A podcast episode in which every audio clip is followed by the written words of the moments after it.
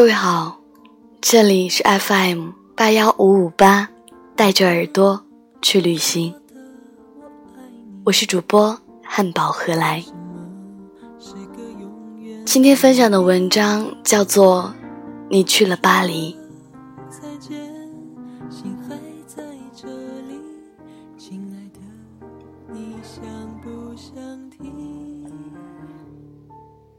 其实我已经不爱你了，在我们结婚两年以后，你也早就不再爱我了。在我们结婚两年以后，你明白，我了解，我们都没说出来。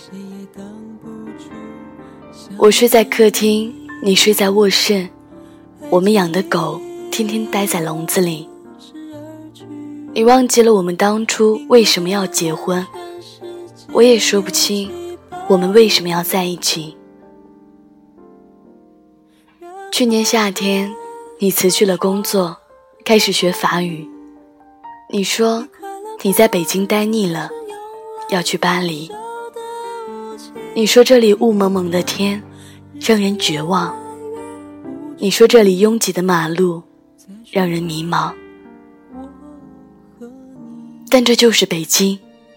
待在这里，你天天想离开他，但当离开以后，就会迫不及待想回来。我没有把你的话放在心上，可你的法语进步很快。秋天的时候，你已经会唱《我的名字叫依莲》。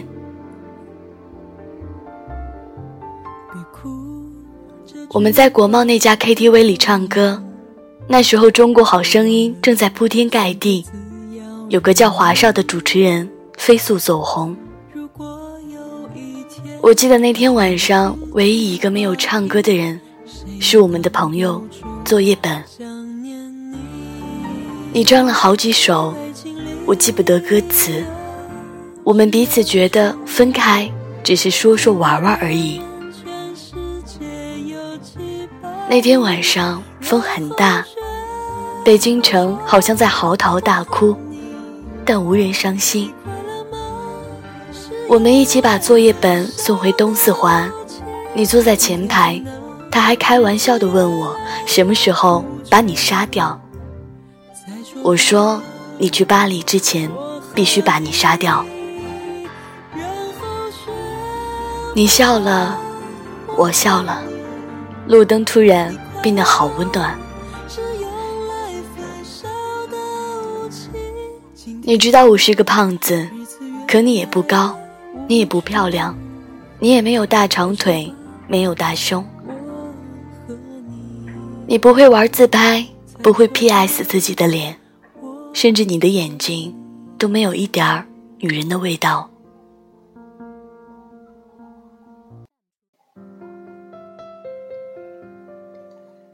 你和我都不知道，我们为什么要在一起，又为什么打算分开。回到家，你抢到了床，我抢到了沙发，这是你我的约定，谁抢到床谁就睡床。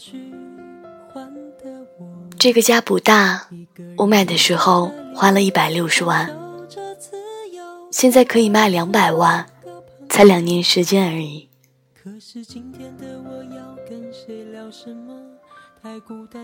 接下来的日子，你还是去学校学法语，我照旧去公司上班。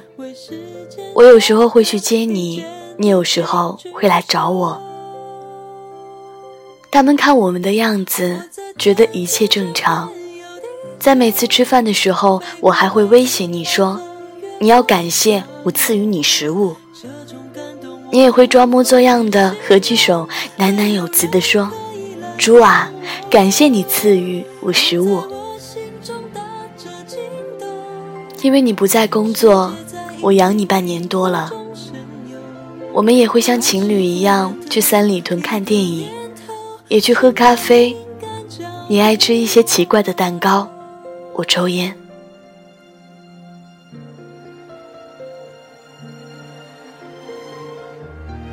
我一直以为日子会这样，一直持续下去。但你的法语越来越好，已经可以看懂让·雷诺的电影字幕。那是我喜欢的一个男演员。我喜欢的东西不多，你看起来也没什么爱好。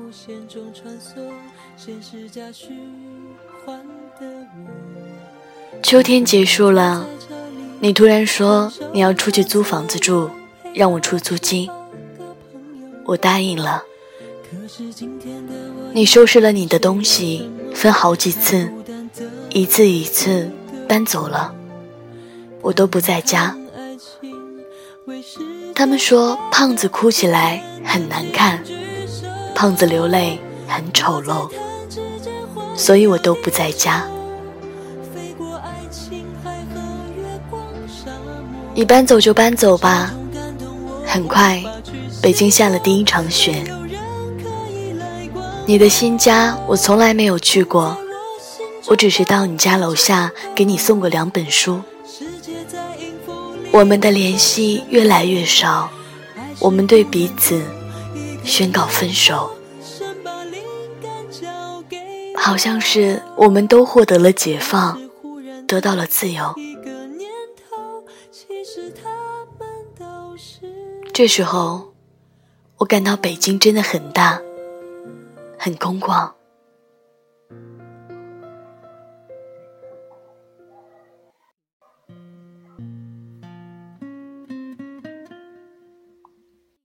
我买了一批酒，有俄罗斯的烈酒，有法国的红酒，也有英国的威士忌。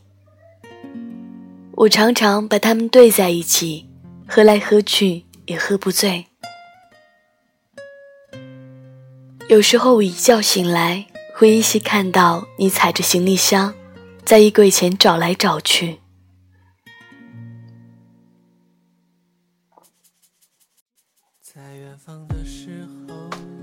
你有了男朋友，我也开始用各种软件，微信、陌陌，甚至我注册一些婚恋交友网站。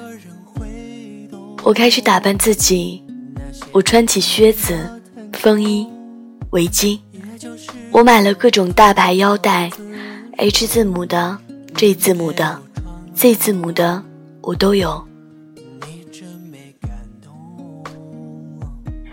我也学着他们的样子，鼻子上架起一副五片黑色镜框，作业本嘲笑我说，越来越像一个港怂了。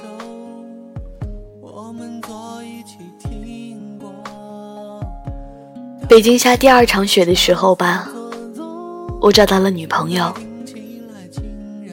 皮肤白净，大长腿，脾气泼辣，有翘臀。她甩开你十条街。从这以后，我们彼此不再有联系，我懒得理你。我从朋友那里得知，你的法语考试通过了。你的法国大学也寄来了通知书，你的签证也过了。我从来都不相信这些是真的，直到你回家取走最后一件行李。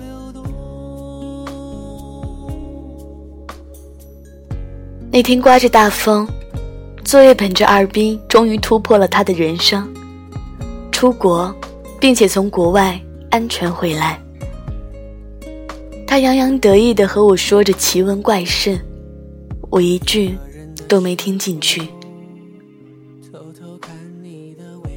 我跟他说：“你就要去巴黎了，来见最后一面吧。”我们三个人一起去三里屯吃饭，一家川菜馆，辣得我难受。你吃的很开心，我吃了三口，再也吃不下去。我看着你们两个人吃的杯盘狼藉，一个劲儿的抽烟，假装我很忙的样子，不停的看手机。三里屯广场上大约有上千人在走来走去，我跟你也经常在这里走来走去。我们一起去过的影碟店已经关了门。我们吃过多次的麻辣烫，如今也冷冷清清。我们去过无数次的苹果店，却照样人满为患。你说，你给我买个硬盘吧，我要用来拷电影。我去给你买了个最贵的，一千五百块。你说，把你的录音机给我吧，我给了你。你说，把你的相机给我吧，我给了你。你说，把你的墨镜给我吧，我还是给了你。你要什么，我都给你。我不知道我为什么这样慷慨，我好像巴不得你将我的一切都拿去。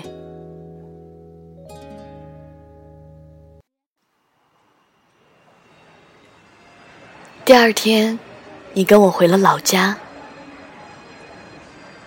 我爸给了你一叠钱，走出家门，你很自觉的。把钱装到我的口袋里。我妈送给你的金表，你也悄悄放进我的包里。我说离婚手续怎么办？你说把协议寄到巴黎，亲自寄回来。我知道，你和我都受不了到民政局那种刺激。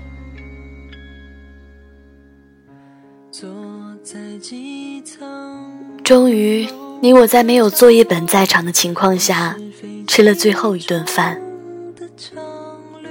红酒对撞，两年已逝，你我相视无话。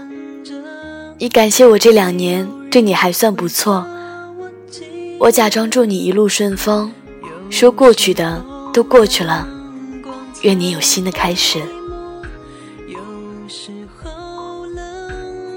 我到此时才明白，原来电影里那些感人的离别镜头都是假的，什么抱头痛哭、诉说衷肠，在现实中都是不存在的。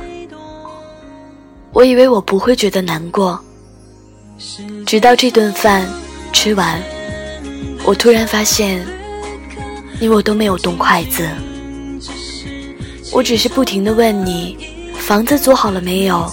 学校安排好没有？带好药物没有？手机、相机、录音机充满电没有？护照、机票放好没有？我问的这些，你说我唧唧歪歪、絮絮叨叨，不像前任老公，像前任老爸。你看，我从来就没有说过一句挽留你的话。我们。竟然也都没有挽留过彼此，照样是我买单。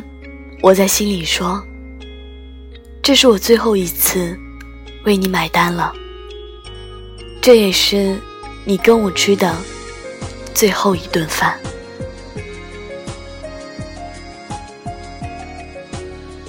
第二天，我没有送你去机场，我知道。送你去的那个人不应该是我，我还是去了机场。我躲在 T 三的一个角落，想着再多看你一眼。你长得不漂亮，你没有大长腿，没有大胸，你皮肤不白，你个子很矮。可我就想再看你一眼。无数人在机场分别。有的人拥抱，有的人挥手，有的人只是用眼神对撞一下。我没有看见你，没有伤心。机场离咱们家只有短短三十分钟车程，我就是感到我突然没法开回去了。你去了巴黎，我在车里坐了好久，天上的飞机不停飞走。也有飞机不断降落，我忽然有一种我是在这里等你回来的感觉。你的航班已经飞走很久了，机场从没有几个人，到人越来越多，再到人越来越少。太阳从东边走到南边，又到西边，我最终还是回了家。我坐在沙发上，这时我发现，咱们只有六十平米的家是那样大，那样空旷。那两只狗安静地待在笼子里，好像也不饿的样子。我的女友今晚没来，你的男友也没陪你去巴黎。我们两个看来都有寄托的人，在这个日子，竟然都是。形单影只。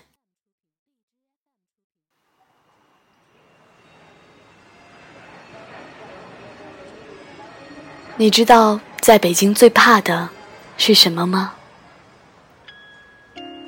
没有人陪，所以鬼街总是有那么多人在吃饭，所以这个城市连空气都在拼命变得拥挤。一周以后，作业本突然问我：“伤感期过了没有？”我说：“还没。”他说：“他一直不信你去了巴黎。”我也不信。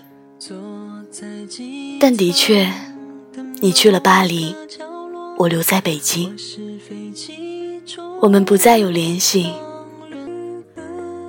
就像一场梦。你悄无声息的出现，从陌生人到过路人，最终悄无声息的消失。今晚的北京，外面的大风像疯了一样嚎啕大哭，暖气已经停了，真冷。我永远不会为你而哭，也不会掉眼泪。他们说胖子哭起来很难看，掉起泪来很丑陋。我仅仅只是其中的。